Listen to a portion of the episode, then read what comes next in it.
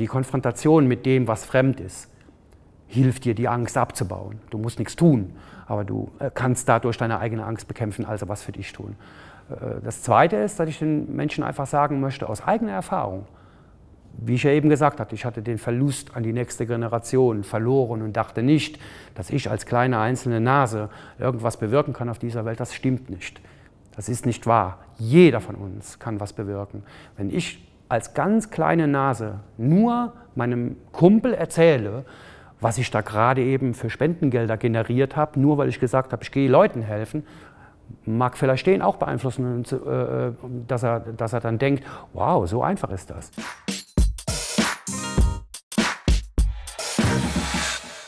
Herzlich willkommen zum Videopodcast Real Change. Wie immer geht es um echte Menschen, echte Veränderungen.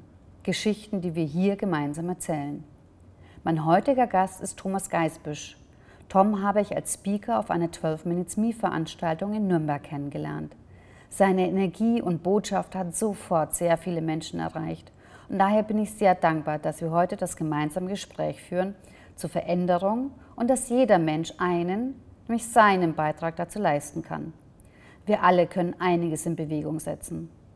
Tom ist seit Anfang der 90er Jahre freiberuflicher Fotograf und hat schon für viele bekannte Marken gearbeitet. Auf seiner persönlichen Entwicklungsreise hat er schon einige Erfahrungen gesammelt und große Veränderungen durchlebt. Sein Leben ist geprägt von den Taten, die sein Leben und das von vielen anderen Menschen bereichern. Er ist Initiator des Vereins Frankenkonvoi, der als Fokus hat, Menschen in Not zu unterstützen. Das Motto Spread the Love bringen sie voller Herzblut in die Welt. Zu Beginn sprechen wir über seine persönliche Entwicklungsreise und gehen dann der Frage nach, was es bedeutet, Ängste zu überwinden und als Einzelne Veränderung voranzutreiben. Ich wünsche euch viel Spaß und Inspiration beim Zuhören. Herzlichen Dank, Tom, dass du die Zeit nimmst für unser Gespräch. Sehr, sehr gerne. Wie wir uns kennengelernt haben, das war für mich echt ein ganz spezieller Moment. Deswegen heute auch ganz speziell für dich ganz, ganz viele Küsschen weil es war ja hier in den Design Offices bei einem 12 Minutes Me Vortrag. Und dass es jemand schafft, fast 200 Leute dazu zu bringen, dass sie ganz viel Tränen in den Augen haben, ganz warme Herzen, weil du sie alle berührt hast und dann sogar jemand aufsteht und dir eine Umarmung geben will. Und da, boah, das ist eine Energie, die genau das auf den Punkt bringt, um was es mir ja auch immer geht, nämlich echte Menschen, echte Veränderung. Und du hast die Energie auch, weil jetzt kriege ich Pipi in die Augen. ja, aber ich sehe nur Spiegel, was ich von dir bekommen habe. Ja. Weil, also das war echt ein ganz spannender Moment, weil du genau dieses, ein Mensch kann was verändern. Und das ist, was ich auch immer wieder predige. Es ist nicht, wir können nicht die Welt von einem Tag auf den anderen retten, aber jeder Mensch kann etwas tun. Und da würde ich aber, bevor wir auf dieses eine Thema einsteigen, noch mal ein bisschen erfahren. Du hast mir im Vorgespräch erzählt, du hast ja auch schon einiges an Heldenreisen hinter dir. Du hast einige Erfahrungen im Leben gesammelt, hast unter anderem einige Jahre ja bei der Post gearbeitet, also so in einem ganz anderen Kontext angefangen, weil das finde ich auch einen ganz spannenden Aspekt, ja. bis wir dann hin zu der Gründer vom Frankenkonvoi dann auch gehen. Kannst du noch ein bisschen was erzählen zu dieser Geschichte mit bei der Post und wieso dann doch einen ganz anderen Weg eingeschlagen? Äh, man, ich, ich, bezeichne es für mich immer, äh, jetzt gerade beginnt mein drittes Arbeitsleben. Äh, ich war tatsächlich 1979 habe ich meine Lehre angefangen bei der damals hieß es noch Deutsche Bundespost Fernmeldeamt, heute ist es die Telekom. Da bin ich in eine Lehre reingerutscht aufgrund einer Berufsberatung beim Arbeitsamt, wo ich noch nicht mal wusste, was die überhaupt machen. Ich habe mir sogar am Anfang noch vorgestellt, äh, dass Fernmeldedienst mit Morsen zu tun hat. Tatsächlich war es ganz normales Telekommunikationsding, was damals in der analogen Zeit natürlich noch anders war wie heute. Und bin dann halt 79 im September zu einer Lehre gegangen, wo ich nicht wusste, was auf mich zukam. Hatte auch sehr schnell, äh, selbst in jungen Jahren, äh, das Gefühl, das ist nicht mein Job. Habe es aber durchgezogen und es war auch gerade in der Zeit ganz passend, weil äh, zu der Zeit, als noch alles noch staatlicher organisiert war, war das dieser typische Beamtenjob. Man hat also ganz, ganz wenig gearbeitet, hat dafür ein ziemlich hohes Gehalt bekommen und äh, in der Zeit, wo man dann noch viel unterwegs ist und äh, ausgeht und so weiter, waren das Privilegien, die ich zu nutzen wusste. Hat aber nie Lust auf diesen Job. Der war mir ganz egal. Und äh, als dann äh, im zarten Alter von 30 eine äh, persönliche Krise in mein Leben getreten ist, da hatte ich eine Trennung äh, von der Frau, mit der ich verheiratet war, war, war mein Leben äh, gefühlt ein Scherbenhaufen. Und da bin ich dann das erste Mal konsequent und ohne Ahnung, was kommen mag, hingegangen und habe gesagt, okay, jetzt kündige ich bei der Post. Das war 92 eigentlich noch, naja, viele meiner Kollegen haben zu mir gesagt, du bist verrückt, du wirst nirgendwo mehr sowas finden, wie du äh, das hier hast. Das hat zu der Zeit auch noch gestimmt. Da war aber gerade die Privatisierung am Start und zwei Jahre später, nach meiner Kündigung, und ich schon in meinem neuen Job, habe ich viele der Kollegen wieder getroffen, die gesagt haben, du hast es richtig gemacht. Du bist zum richtigen Zeit ab, zur richtigen Zeit abgesprungen. Das war aber gar nicht mein Begehr. Ich hatte einfach keinen Bock mehr, bin rausgegangen, habe gekündigt und habe dann äh, während der Zeit bei der Post schon nebenbei äh, in, Bis, in, einem Bistro gearbeitet in meiner Heimatstadt. Äh, weil ich immer gerne Leute um mich herum haben, äh, habe, habe ich immer nebenbei in, in, Kneipen oder Bistros gearbeitet, weil ich gerne mit Leuten zu tun habe. Und da habe ich einen Fotografen kennengelernt. Und diesen Fotografen habe ich dann, wie ich heute genauso ab und zu gefragt werde, ganz naiv den Fotografen gefragt, weil ich mich mit dem angefreundet habe, du sag mal, ich habe mir da mal vom Lohnsteuerjahresausgleich eine Kamera gekauft und ich verstehe nichts. Kannst du mir die erklären? Und genialerweise hat dieser Mensch dann zu mir gesagt, nein, weil dann hättest du als Fotograf nichts anderes mehr zu tun, aber du kannst bei mir eine Lehre machen. Ich wusste bis zu dem Zeitpunkt noch nicht mal, dass Fotografie ein Ausbildungsberuf ist äh, und war völlig, völlig, das war eine Welt, die ich nicht kannte. Und hat mich dann eingeladen zu seinem Fotostudio in meiner Heimatstadt, äh, was in einer alten Lokhalle äh, eingebaut war, ein Riesending, also diese alten halbrunden Hallen mit einem Drehteller in der Mitte. Und in dieser Halle hat mein Papa bis zu seiner Pensionierung gearbeitet, weil er dort bei der Deutschen Bahn war. Also es war eine schöne Brücke, die er mir da aufgezeigt hat. Und als ich das erste Mal in so ein 500 Quadratmeter großes, in der analogen Zeit noch komplett schwarz abgedunkeltes Fotostudio war, hatte ich das Gefühl, ich bin in meiner Heimatstadt, aber in Wirklichkeit in Hollywood. Das hat mich sehr beeindruckt und äh, habe dann halt eben den Schritt gewagt und, und habe tatsächlich mit 30 Jahren nochmal eine neue Ausbildung als Fotograf gemacht ohne Vorkenntnisse, ohne zu wissen, was das überhaupt ist, hat sich aber dann, wie andere Leute gesagt haben, hat sich schnell herausgestellt, dass ich da sehr talentiert bin scheinbar und so bin ich halt Fotograf geworden. Und danach kam dann äh, die ganz normale Zeit als Angestellter in der Fotografie. Und 98 habe ich mich dann selbstständig gemacht. Und das ging dann bis heute, ich bin heute auch noch Fotograf, aber 2015 ist dann noch was Neues passiert. Und das finde ich nochmal so einen ganz spannenden Moment, weil genau dieses, okay, jetzt bin ich 30 und es muss radikal anders werden, sei es jetzt der ausschlaggebende Punkt aus dem Privaten, aber dann auch zu sagen, jetzt ist privat schon alles ein Scherbenhaufen und dann auch noch beruflich aufgeben, das hätte ja eigentlich noch eine gewisse Sicherheit gegeben. Mhm. Was war da für dich der ausschlaggebende Punkt zu sagen, ich gebe jetzt wirklich alles auf? Ich bin oft meine Mama hat da sehr drunter gelitten. Ich bin oft unfassbar spontan und entscheide teilweise Sachen, die ich wirklich nicht selbst überdenke. Das ist 2015 genauso passiert. Bin aber auch ein Mensch, der kein großes Sicherheitsbedürfnis hat. Äh, ich bin halt eben mittlerweile nach dieser Ehetrennung auch genialerweise heutzutage niemandem gegenüber verantwortlich. Ich habe keine Kinder, keine Frau, kein Haus, kein, kein irgendwas, worum ich mich kümmern kann, äh, muss, Heißt also, ich bin für mich selbst verantwortlich und fertig. Und so ein, so ein Schritt wie damals bei der Post zu kündigen, war es noch genau, viele haben mich damals als sehr mutig bezeichnet oder als Held oder weiß der Geier was. Ne? Ich hatte dieses Gefühl nie. Ich hatte nie das Gefühl, dass es Mut äh, äh braucht, um solche Entscheidungen zu fällen, sondern ich habe einfach bockig durchgesetzt, was ich wollte. Ich erinnere mich noch an einen Satz meiner Mutter, die äh, zu mir, als sie rausbekommen hat, äh, dass ich gekündigt habe bei der Post, die wirklich verzweifelt mit Tränen in den Augen vor mir standen, hat zu mir gesagt, Mensch Jung, du brauchst aber doch immer auch was äh, Geld, damit du dir ein Brot kaufen kannst. Also genau um diese Sicherheit, die ich in dem Moment aufgegeben habe, klarzustellen. Und ich wusste nichts anderes zu antworten, äh, als zu sagen, ja, aber die Grundvoraussetzung, dass ich Geld habe, um mir was zu essen zu kaufen, ist, dass ich lebe. Also kümmere ich mich erstmal darum, dass mein Leben wieder in Ordnung kommt und Geld wird dann mit Sicherheit irgendwie wieder kommen. Das finde ich einen sehr schönen Punkt, weil diese, so eine Parallele, die ich ähm, auch habe, mich ja vor acht Jahren selbstständig gemacht, bei mir ein bisschen anders, alleinerziehend mit zwei kleinen Kindern und bin dann aus dem Siemens-Konzern raus, wo alle dann gesagt haben, bist du wahnsinnig? Ja, ja. Und wie geht das nur? Und ich habe das auch, das ist spannend, auch nie als Mut empfunden in dem Sinn, sondern es war für mich eigentlich der logische Schritt, auch wenn ich noch nicht so recht wusste, was danach kommt. Auch dort ist es ähnlich. Ja. Aber ich wusste, das ist jetzt der Schritt, den ich äh, gehen muss. Jetzt im Nachgang sagen auch viele, wow, das war eigentlich der richtige Zeitpunkt auch für eine Veränderung.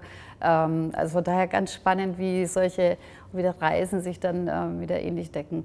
Aber Sie da sind ja so ein paar Grammatikelemente, die du ja schon auch für dich gelernt hast. So dieses genau. Hinausgehen, auch wenn andere sagen, bist du wahnsinnig, trotzdem deiner Stimme zu folgen und das dann auch umzusetzen.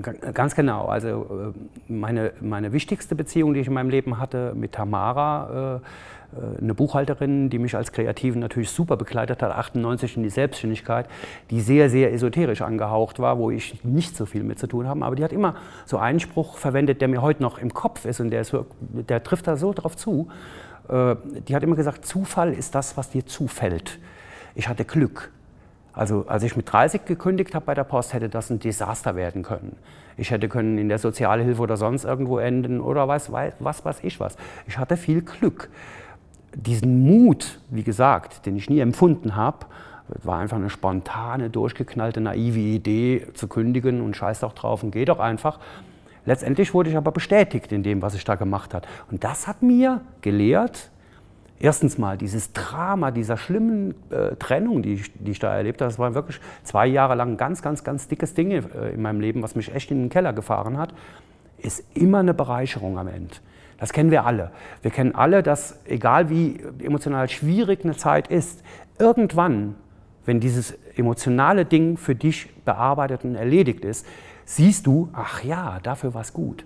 Es hat dich weitergebracht. Du hast gelernt und so war das. Und deswegen habe ich als ich 1992 diese Entscheidung gefällt habe, die erstens mal nie bereut, weil es hat, hat, sich ja für mich eine komplett neue Welt aufgetan, die super spannend war. Und ich habe jeden Tag geliebt und mich auch gerne ausbeuten lassen in der Lehre und so weiter und so weiter. Und bin eigentlich bestätigt worden in, in, in dem zufällig von mir mutig gegangenen Schritt, dass, dass es funktioniert. Mhm. So geht's. Und das hat mich halt eben mein Leben lang beruhigt. Und das ist ja wieder so ein spannender Moment. Gerade das, was du jetzt beschrieben hast, von 92 findet ja jetzt ja auch statt. Genau. Also du bist jetzt auch wieder einen Schritt gegangen, genau. wo alle gesagt haben, bist du jetzt wahnsinnig, genau. ähm, mit Frankenkonvoi. Genau. Und da, ich habe ja auch im Vorgespräch erzählt, meine Eltern sind ja Ungarn und die Ungarn sind ja auch sehr geprägt durch das ganze Thema Aufteilung von Ungarn, Flucht. Also sind auch ein Teil der, der Kultur mhm. im Spiel. Deswegen ist es da bei mir auch eine sehr, sehr hohe Resonanz gegangen was du erzählt hast. Ähm, und fand ich auch unglaublich spannend, weil du es da wieder ja, wiederholt hast. Du hast dich auf den Weg gemacht, wo alle gesagt haben, bist du wahnsinnig. Ganz Kannst du uns da noch ein bisschen erzählen? Diesen Moment, wo dann, ich bin erfolgreich als Fotograf, selbstständig und dann war wieder so ein... Dann kam wieder so ein Moment, ne? also so ein Initialfunke. Also meine, meine Triggerpunkte, wie ich sie jetzt im Nachgang als Selbstreflektierer äh, immer sehe, als die äh, Flüchtlingskrise, wie sie immer genannt wurde. Ich bezeichne das heute noch als politische Versagenskrise. Mhm. Das ist keine Flüchtlingskrise. Kein Flüchtling produziert eine Krise, sondern die Politiker, auch in unserem Land, die darauf reagieren müssten, versagen. Das ist alles. Äh, als 2014 ging es ja schon los, äh, dass man von Flucht, äh, gerade aus Syrien, äh, von Flucht hörte und so weiter und so weiter, hat mich das in den Social Web, in Facebook oder sowas natürlich angefasst und berührt, weil ich bin schon ein Mensch, der von sich behauptet, ich bin doch recht empathiefähig und kümmere mich gerne um, um, Probleme anderer Menschen, mache ich echt gern. Und das hat mich angefasst. Und dann gab es hier in Fürth bei uns, in einem ehemaligen Möbelhaus Höfner, eine Erstaufnahme, äh, wo äh, die ersten Ankömmlinge halt zuerst registriert wurden und dann verteilt wurden und so weiter. So habe ich dann, äh, als ich meinen Geburtstag 2015 gefeiert habe im Februar, das habe ich auch vorher gemacht, dann, haben, sind die Gelder an die Tafel geflossen. Ich mag keine Geschenke. Wenn ich eine Feier mache, mag ich feiern mit meinen Leuten. Und Geschenke mag ich auch deswegen nicht, weil zum Beispiel bei meinem 50. Geburtstag waren 80 Gäste. Und wenn ich das hochkalkuliere, dass 80 Gäste mir ein Geschenk mitbringen, oder sagen wir mal, es sind Paare, es sind es 40 Geschenke, erwartet natürlich jeder Schenker, dass ich mich erstens bedanke, zweitens das Geschenk aufpacke und drittens dann irgendwas sage. Wenn ich da kalkuliere, dass es nur eine Minute ist, sind das 40 Minuten meiner Party, die mir verloren gehen. Also reiner Egoismus. Ich möchte keine Geschenke und ich brauche auch nichts. Ich bin materiell wirklich kein, kein anspruchsvoller Mensch und deswegen ist mir viel wichtiger, dass die Menschen zu mir kommen. Und so habe ich dann seit meinem 50. immer meine Geburtstage, wenn ich eine Feier gemacht habe oder sonst was, gesagt, okay, keine Geschenke, aber da steht eine Spendenbox. Geht an irgendeinen gemeinnützigen Zweck. Und 2015 äh, zu meinem Geburtstag habe ich Geld und Sachspenden verlangt. Da haben wir in meinem Studio gefeiert und da sind auch tatsächlich 400 Euro zusammengekommen und ein ganzer Haufen von tollen Sachspenden. Leute, die nicht zur Party kamen, haben mir Sachen geschickt. Und ich habe das alles gesammelt und wollte dann äh, Anfang 2015 zum Höfner fahren und wollte diese Sach Sachspenden und auch das Geld da übergeben. Zu der Zeit war die Hilfe in Deutschland so groß, wir erinnern uns alle an die Bahnhofsklatscher, wie sie diffamierend genannt werden und so weiter, die Welcome-Kultur, dass die äh, Annahme von Hilfsgütern beim Höfner auf zwei Stunden pro Woche reduziert war, weil so viele Leute helfen wollten. Es war einfach zu viel Hilfe da. Also bin ich an dem äh, Tag, es war Mittwoch, äh, nachmittags um 14 Uhr zum Höfner gedonnert und wollte mein äh, Zeug abgeben und war um fünf nach zwei erst da und habe auf einem äh, ehemaligen Möbelhausparkplatz keinen Parkplatz gefunden weil so viele Leute da waren, um Hilfe abzugeben. Das war für mich so ein Moment mit Pipi in den Augen, weil ich total beeindruckt war, wie kleine Kinder, Rentner, jeder mit voller Glück in dieses Ding reingelaufen sind und Sachen abgegeben haben. Das war mein erster Triggerpunkt. Der, der, der, Eindruck oder die beeindruckende Tatsache, dass so viele Menschen aufstehen und helfen. Und dann kam der zweite Punkt, das war drei Tage später, dann im Herbst, äh, äh, September, der 17. September 2015. Da saß ich an meinem Rechner, ganz normal an, am, äh, im Facebook und war am gucken, was ist denn so los auf der Welt. Und dann kam ein Post von einem Filmemacher aus München, der Andreas Einbeck, der an der ungarisch-serbischen Grenze war. Und da sind dann die ersten Grenzschließungen passiert, Stacheldraht wurde hochgezogen und es gab Tränengas und Gummigeschossbeschuss auf Flüchtlinge und so weiter und so weiter. Und das waren schon sehr schlimme Bilder. Also da war auch viel Verletzungen mit dabei und so weiter. Und ich saß wirklich vor meinem unfassbar teuren Laptop, den brauchen wir Fotografen ja, und habe in meinem Kopf so das Gefühl gehabt, ey, du hast jetzt nur zwei Möglichkeiten. Entweder du schmeißt diese fucking Maschine aus dem Fenster, damit du es nicht mehr siehst, oder du musst was tun. Und habe diesen Menschen dann angefreundet in Facebook und habe ihm ganz naiv, auch wie damals, ohne zu wissen, was ich da tue, worauf ich mich einlasse, gefragt, hör mal, wie kann man denn sowas machen? Was, was kann man tun? Ich habe das Bedürfnis, was zu tun. Und der hat genialerweise noch Hilfsgüter gesammelt gehabt, hatte vor, eine Woche später nach Kroatien zu fahren, an die kroatisch-serbische Grenze, wo viel los war, und hat mir gesagt, du kannst vorbeikommen, ich habe noch Hilfsgüter da. Ich gebe dir eine Engländerin mit, die ich in äh, Ungarn äh, kennengelernt habe, die wohnt hier in München, und eine Kroatin, die in München lebt, und dann könnt ihr losziehen. Sag ich, cool, wann? Sagt er, wann hast du denn Zeit? Ja, jetzt. Und am nächsten Tag saß ich in meinem Van und bin nach München gedonnert. Und was ich, was ich auch noch äh, in mir hatte, das ist eine ganz wichtige Message, die ich immer gerne jedem weiter, äh, weitergebe. Gerade weil so viele Kritiker unterwegs sind mit, äh, egal ob es um die Islamisierung des Abendlandes geht oder Terroristen oder sonst irgendwas. Ich hatte Schiss. Ich hatte massiven Schiss. 1000 Kilometer nach Kroatien habe ich in meinem Auto gesessen, war voller Euphorie, da helfen zu können, aber ich hatte wirklich Angst, was ein ganz normales Gefühl ist. Ich weiß doch gar nicht, worauf ich mich einlasse. Ist da jetzt ein Terrorist mit dabei, hat da einen Sprengstoffgürtel um und all diese Bilder waren in mir drin.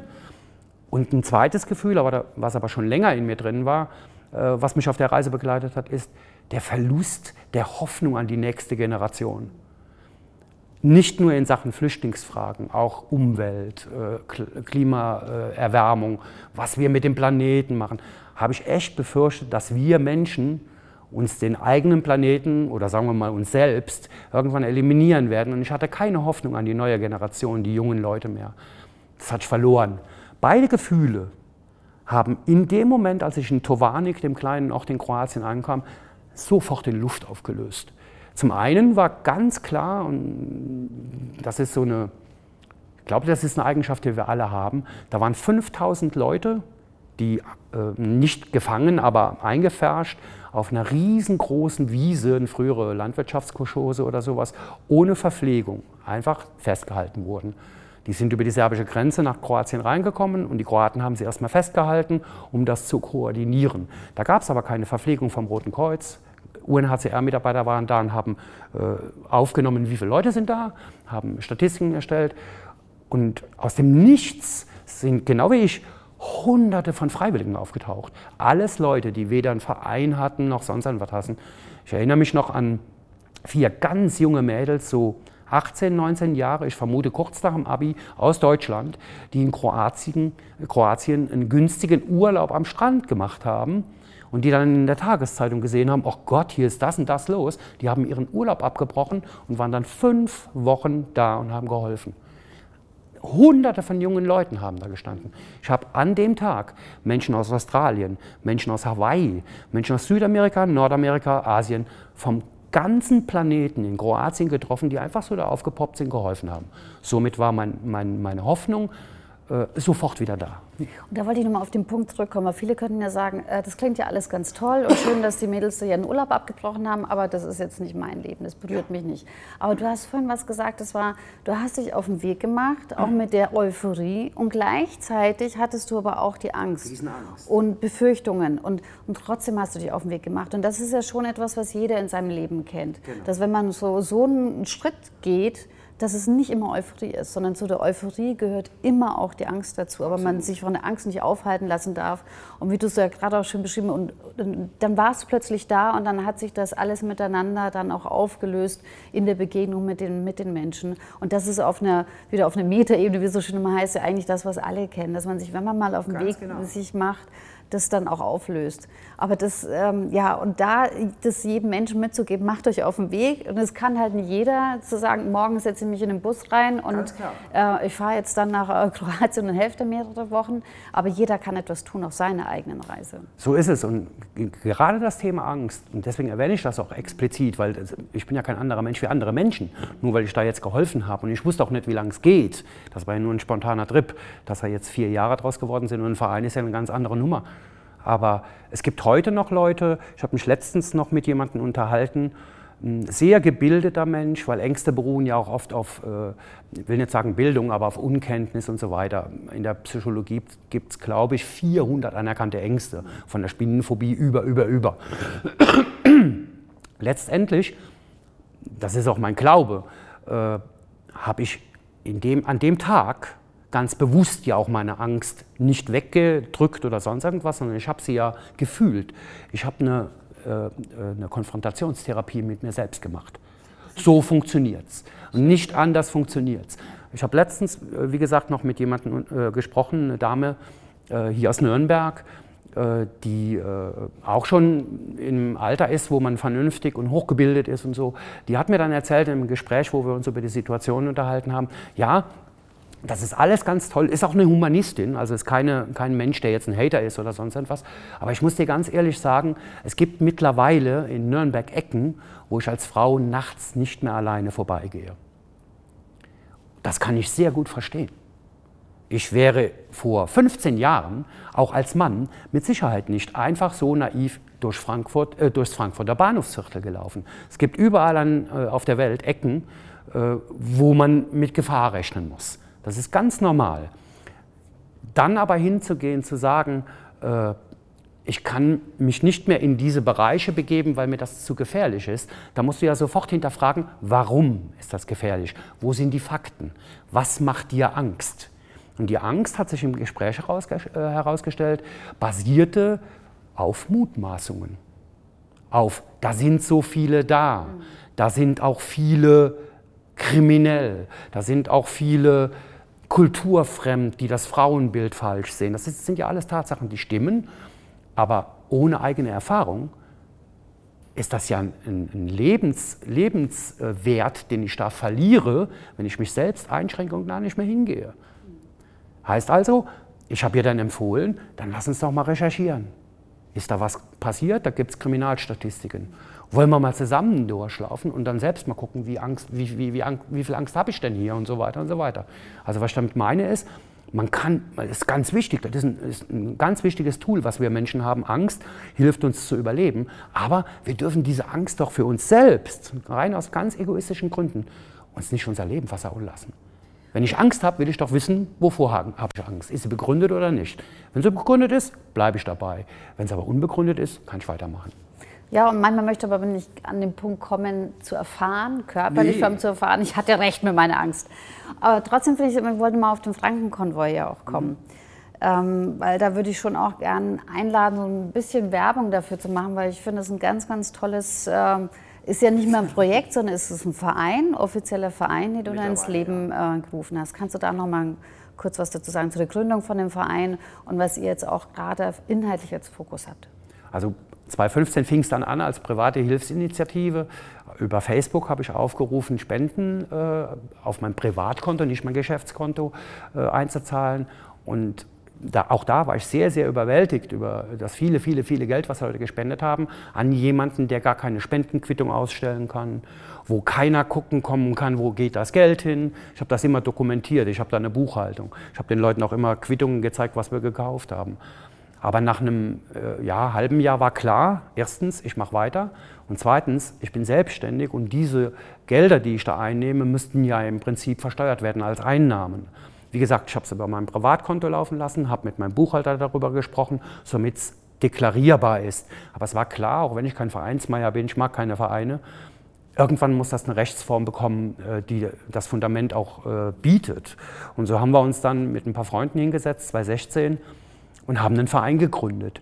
Das war nach der Zeit, wo der Frankenkonvoi wirklich groß wurde. Also ich war im äh, 2015 war ich viermal auf dem Balkan unterwegs, in wilden Camps, war dann im Januar 2016 im schlimmsten Flüchtlingscamp, was es auf der ganzen Welt jemals gegeben, gegeben hat, hat mir ein 70-jähriger Schweizer Freiwilliger, der, der, seit den 70er Jahren äh, unterwegs ist als Freiwilliger, erzählt in Dünnkirchen, Calais.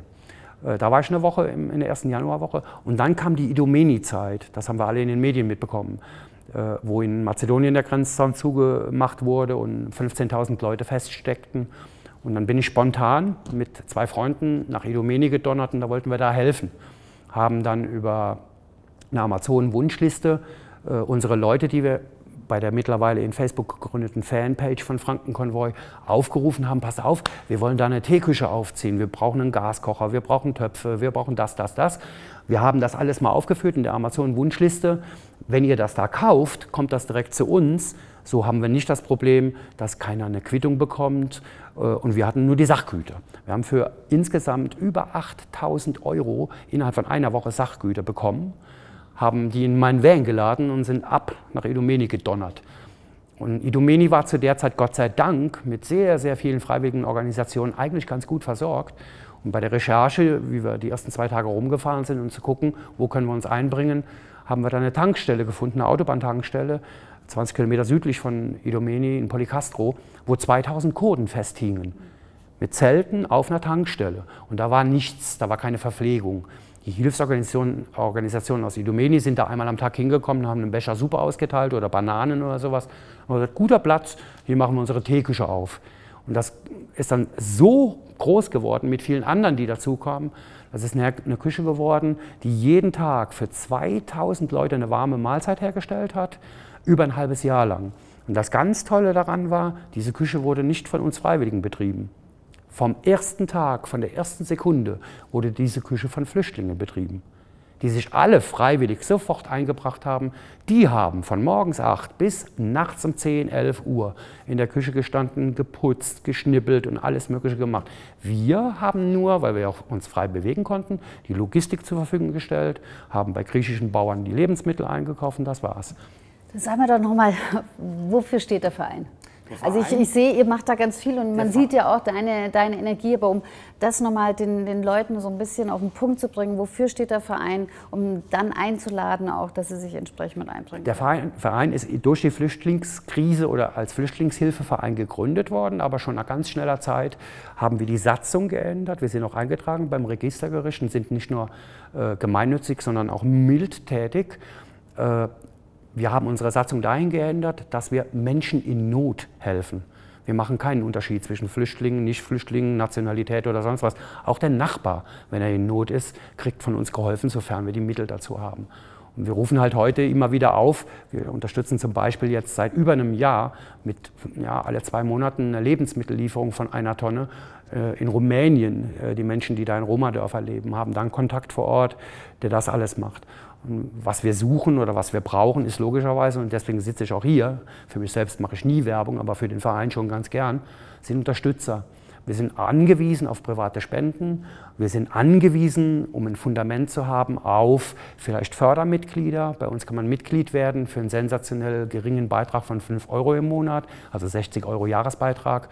Bildet man ein Fundament, womit wir schon mal Kosten gedeckelt haben, die wir definitiv haben, wie zum Beispiel Versicherungen oder sonst irgendwas. Und immer wieder wird auf Facebook, das ist quasi unser Blog, äh, wird äh, explizit für diese einzelnen Aktionen, die anstehen, dann wieder ein Hilfsaufruf gemacht. Fernziel wäre natürlich, äh, aber das bedeutet wieder Verwaltungstätigkeit, da bin ich nicht so gut, aber müssen wir machen, dass wir auch irgendwann noch professioneller werden mit Hilfe von Sponsoren. So gehen wir jetzt zum Beispiel hin und kaufen meinen Van, natürlich zu einem Vorzugspreis, der wird fast gespendet und bieten, weil wir äh, bewusst, ich komme aus der Werbung, unser Projekt Frankenkonvoi genannt haben. So suchen wir gerade Sponsoren, äh, die mithelfen, dieses Fahrzeug zu finanzieren und bieten ihnen dafür eine Werbefläche auf meinem Fahrzeug an, was nicht wie die äh, üblichen Sprinter, die überall vollgepflastert sind mit diesen äh, Werbefinanzierungen gemacht werden, sondern genialerweise, weil ich aus der Medienbranche komme, ich bin Fotograf, aber unsere Grafikdesignerin, die Mitgründungsmitglied ist, die auch dieses tolle Logo entworfen hat, hat dann auch schön, eine schöne Gestaltung aufgebaut. Und so können Leute für einen äh, recht geringen Beitrag einmalig uns helfen, dieses Fahrzeug anzukaufen, damit wir ein permanentes Fahrzeug haben für den Verein. Das sind so die Sachen, die wir gerade im Moment brauchen. Was wären dann noch so drei Punkte, die du gerne Menschen mitgeben müsstest? Das eine ist natürlich, und deswegen werden wir auch den Link zu Frankenkonvoi auch mit zu dem Video dazusetzen und dann nochmal auflisten, was man konkret tun kann. Aber jetzt so mal allgemein, was würdest du gerne, also drei Punkte, was du Menschen gerne mitgeben würdest? Ich würde Menschen erstens mal gerne, unser erstes Thema, die Angst, helfen zu bewältigen, ohne dass jemand in ein Flüchtlingscamp fahren muss. Aber man kann Flüchtlinge auch hier treffen einer meiner besten Freunde mittlerweile, ich betrachte ihn ein bisschen als mein Sohn, ist ein 24-jähriger Syrer, den ich schon in Griechenland kennengelernt habe, der jetzt hier in Deutschland ist und in Fürth wohnt. Also die Konfrontation mit dem, was fremd ist, hilft dir, die Angst abzubauen. Du musst nichts tun, aber du äh, kannst dadurch deine eigene Angst bekämpfen, also was für dich tun. Äh, das Zweite ist, dass ich den Menschen einfach sagen möchte, aus eigener Erfahrung, wie ich ja eben gesagt hatte, ich hatte den Verlust an die nächste Generation verloren und dachte nicht, dass ich als kleine einzelne Nase irgendwas bewirken kann auf dieser Welt. Das stimmt nicht. Das ist nicht wahr. Jeder von uns kann was bewirken. Wenn ich als ganz kleine Nase nur meinem Kumpel erzähle, was ich da gerade eben für Spendengelder generiert habe, nur weil ich gesagt habe, ich gehe Leuten helfen, mag vielleicht den auch beeinflussen, äh, dass er, dass er dann denkt, wow, so einfach ist das. Das ist ja auch meine Erfahrung der letzten Jahre. Ich bin Mitte 50 oder Ende 50 und denke jetzt noch, Mann, das müsstest du doch schon lange kapiert haben, dass Solidarität tatsächlich noch existiert. Sie existiert, sie ist da, man kann das machen. Es wird jedem geholfen und wir stehen immer zusammen. Das Dritte, werdet Mitglied im Verein. Super, vielen, vielen herzlichen Dank. Gerne, und wie gesagt, gerne. hat mich auch sehr, sehr berührt und ich weiß, es waren bei dem Abend auch über 200 Leute, die sehr berührt waren von deiner Energie, die du mit einbringst, die diesen Punkt auch, jeder kann einen Unterschied machen mhm. und kein Schritt ist zu klein und aus den kleinen Schritten kann ein ganz, ganz großer Schritt dann werden, gerade wenn man im Nachgang auch drauf guckt. Und ja, deswegen vielen, vielen herzlichen Dank, dass ihr bei diesem Gespräch dabei wart. Vielen Dank, dass du dir die Zeit genommen hast. Und wie gesagt, wir verlinken auch zu Frankenkonvoi. Wenn ihr wollt, unterstützt. Ist ein wirklich Verein, wir wohnen ja sogar noch in der Nachbarschaft, da man dann zufällig noch festgestellt hat, wirklich dafür steht, was er auch sagt. Und da ich ein Fotoatelier in einer alten historischen Apotheke habe, die eine Eingangstür hat, jeder, der mal wissen will, was wir da so tun, kommt vorbei. Mathildenstraße 28 in Fürth. Und es lohnt sich, es ist eine sensationelle Location.